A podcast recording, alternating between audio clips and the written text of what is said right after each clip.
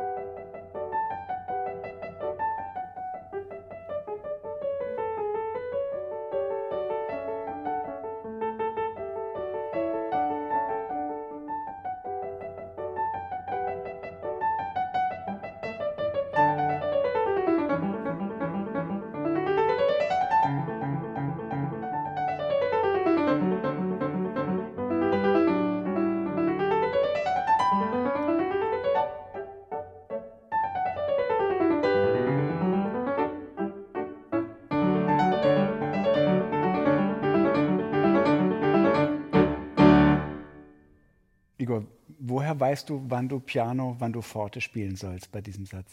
Achso, weil es steht ja nicht so viel drin. Das ist eine Frage von Intuition, häufig mal. Ich variiere auch gerne mal. Ich spiele auch ein bisschen mit Dynamik, aber ist ja eh meine Lieblingsübung. So, je mehr Freiraum, desto besser. Aber ich glaube, in diesem Stück ist auch einiges ziemlich selbsterklärend. Ja, also du kannst harmonisch mitgehen, du kannst irgendwie sagen, so eine Anfangsgeste eines Stücks spricht wahrscheinlich für etwas, so einen kräftigen Beginn, einen akzentuierten, einen klaren Eröffnungsakkord. Ich könnte auch so eröffnen. Geht alles, aber ich glaube, der ganze Satzcharakter ist ein anderer. Insofern, ich sehe die Eröffnung und denke mir, okay, Geste Nummer eins, Geste Nummer zwei und daraus entsteht dann eine Dynamik. Das zum Thema Textlesen. Ja, deswegen bestehe ich auch darauf, wie wichtig es ist, bevor man sich fröhlich ans Klavier setzt und irgendwie schwarze und weiße Tasten drückt, einfach mal so einen Text zu lesen und sich anzugucken, wie schaut das bildlich aus und was passiert da, wie so ein Buch. Und dann sich so eine Idee zu bilden. Was sagt das über die Beschaffenheit dieser Musik, wenn du intuitiv auf sie reagieren kannst? Mein damaliger Professor für rhythmische Gehörbildung und heute ein lieber Freund und ein enger musikalischer Kollege, Andreas Böttger, der Schlagzeuger. Wir haben damals uns Stockhausen Klavierstücke angeschaut in der Hochschule. Und dann gab es so Stellen, irgendwie so vier verschiedene Ebenen in einer Hand, drei so rhythmische Ebenen, drei zu vier, sieben gegen acht, sechs gegen elf und so. Und das alles auf einmal. Und du denkst dir, okay, jetzt könntest du anfangen zu rechnen wann kommt welcher Ton. Oder dir wird eigentlich klar, eigentlich ist das eine Art sehr, sehr überintellektualisiertes ausgeschriebenes Robato. Eigentlich ist das einfach im Grunde freies Spiel. So, und Text zu lesen ist auch eine Frage von Erfahrung. Also wenn ich jetzt so einen Text lese, zum Beispiel in dieser Beethoven-Sonate, dann schöpfe ich ja aus einer Erfahrung meiner jetzt 29 Jahre Klavierspiels, nicht wahr? Und dann kann ich bestimmte Dinge antizipieren. Das ist Erfahrung und es ist Neugierde. Mit was für einem Stück haben wir es jetzt hier zu tun? Opus 49 Nummer 2, wieder in G-Dur.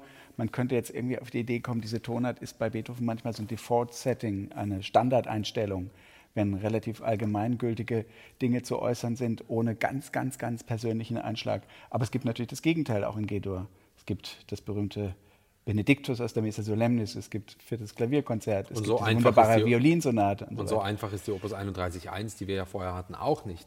nicht wahr? Musikalisch da- betrachtet jetzt, nicht- Musikalisch nicht technisch. betrachtet. Also es gibt auch Gegenbeispiele. Aber wir haben es eigentlich, reden wir nicht um einen heißen Brei rum, mit einem relativ einfachen, harmlosen Stück zu tun hier. Es gibt kaum eigentlich Stellen, wo es, sagen wir mal, tiefer geht als 15 Zentimeter unter Oberfläche. Ist auch in Ordnung.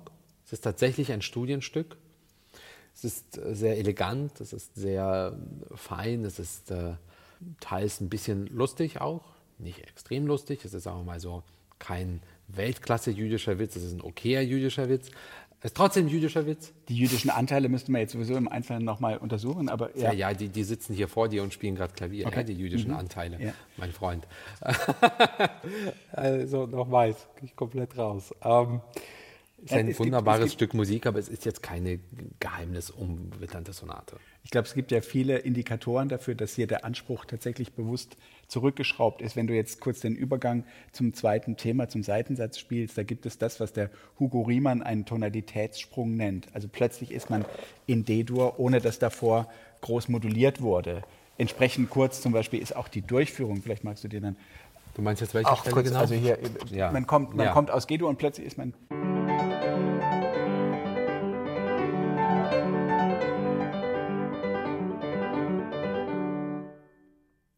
Neues Setting, D-Dur.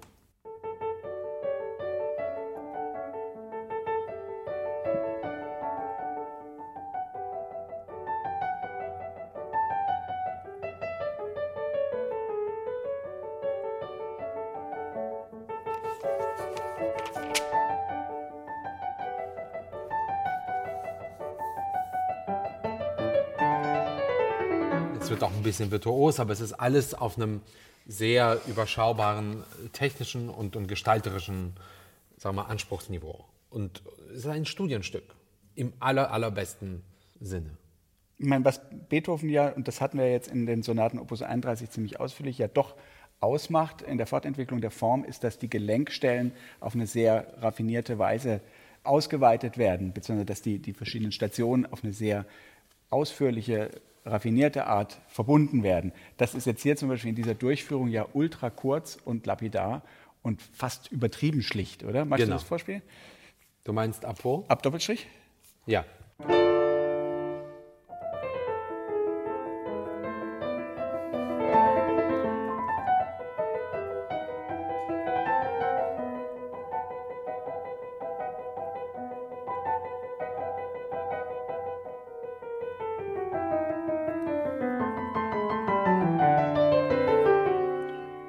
Kommt's, Überraschung, Überraschung, Reprise.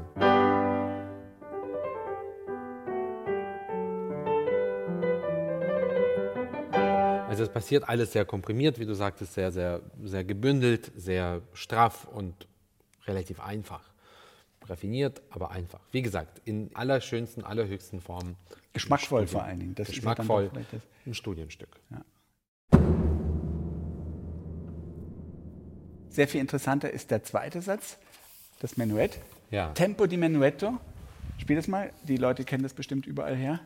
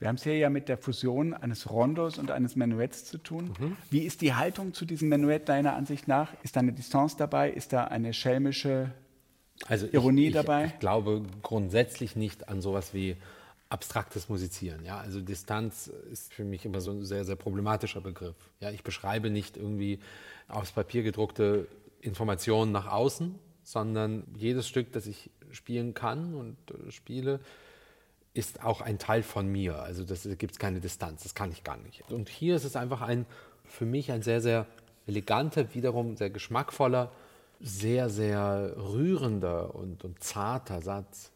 Ja, also so Momente wie solche Geschichten sind einfach auch sehr, sehr, sehr zart.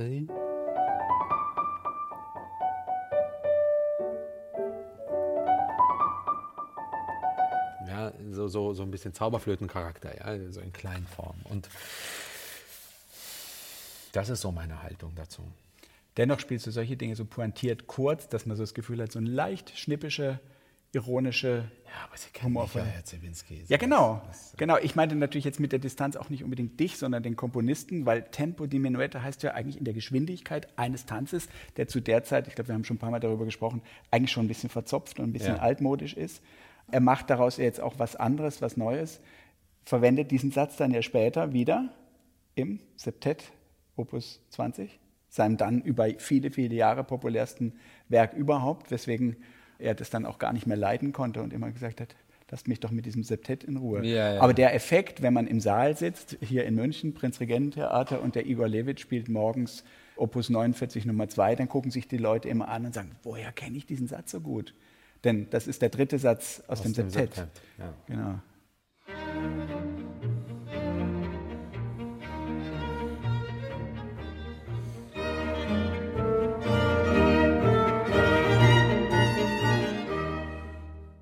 Also jetzt könnte es ja eine pathetischere, identifikatorische Version davon geben. Ja, aber ich glaube, Opernhafter. Mir, das kriege ich nicht hin. Ja. Mach doch selber. Genau. Ja. Also das schaffe ich nicht. Wie gesagt, für mich ist das ein sehr eleganter und zarter und äh, umarmender Satz, der auch wirklich äh, ganz, ganz wunderbar endet. Ähm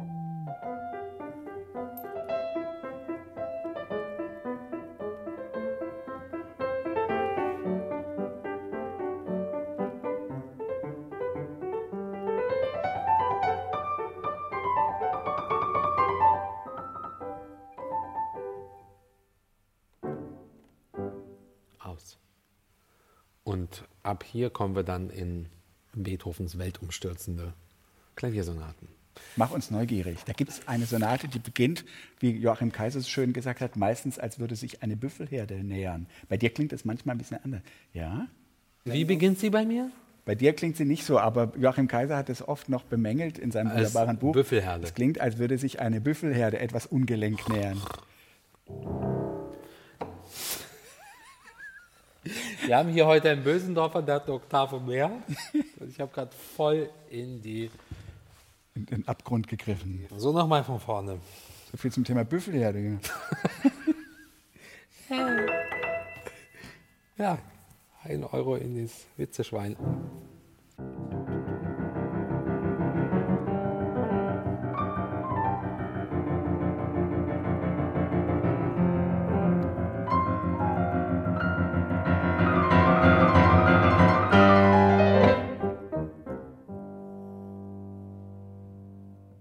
2. Opus 1. Genau. Vielen Dank. Und bis zum nächsten Mal. 32 mal Beethoven ist eine Produktion von BR Klassik. Wenn ihr Fragen oder Kommentare habt, dann freuen sich Igor Levit und auch ich, Anselm Zibinski, über eure Zuschriften an 32xbeethoven.br.de.